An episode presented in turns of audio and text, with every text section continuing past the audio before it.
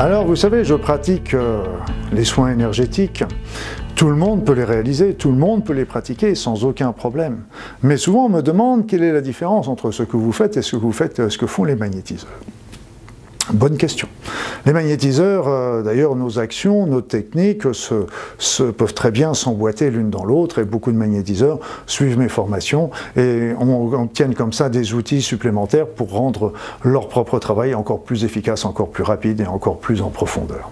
Le magnétisme, qu'est-ce que c'est? C'est-à-dire que ce sont des personnes qui ont, qui ont un don. Là, ils ont un don particulier. Ce don particulier, le professeur Rocard, le, père euh, du, du politicien, a beaucoup travaillé sur les magnétiseurs, et lui, euh, pour lui, euh, bah, dans notre corps, vous savez, nous avons des petits cristaux de magnétite. Donc on en a un petit peu au sourcil, aux genoux, aux mains, etc. Et ça, ça nous permet aussi de, nous orienter, de toujours euh, ne pas perdre le nord, si je peux dire ainsi. Mais les magnétiseurs ont une particularité pour eux, c'est qu'ils ont beaucoup plus de cristaux de magnétite dans les mains que la population habituelle. Si bien que quand, quand ils ne font pas leurs soins, automatiquement ces cristaux de magnétite vont attirer de l'énergie et vont accumuler, accumuler, accumuler de l'énergie dans, dans leurs mains.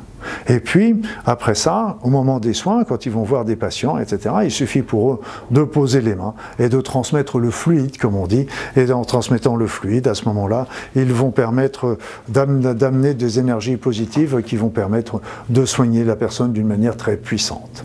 Donc après ça, ils ont d'autres techniques avec le souffle froid, le souffle chaud, avec des pinces qui vont nettoyer, etc.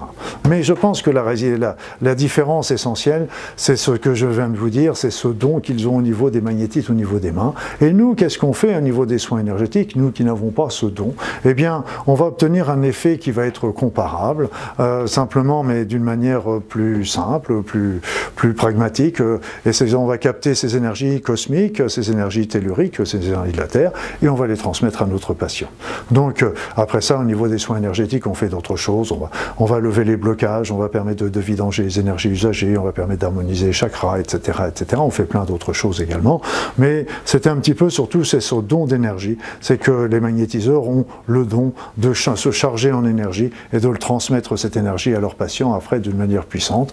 Quand on n'a pas ce don, bah, il suffit de capter les énergies et de les transmettre et on obtient des résultats tout à fait semblables. Voilà, donc c'était un petit peu pour vous donner la, petite différence euh, principale euh, qu'il y a entre un magnétiseur et je dirais un thérapeute euh, qui pratique les soins énergétiques habituels.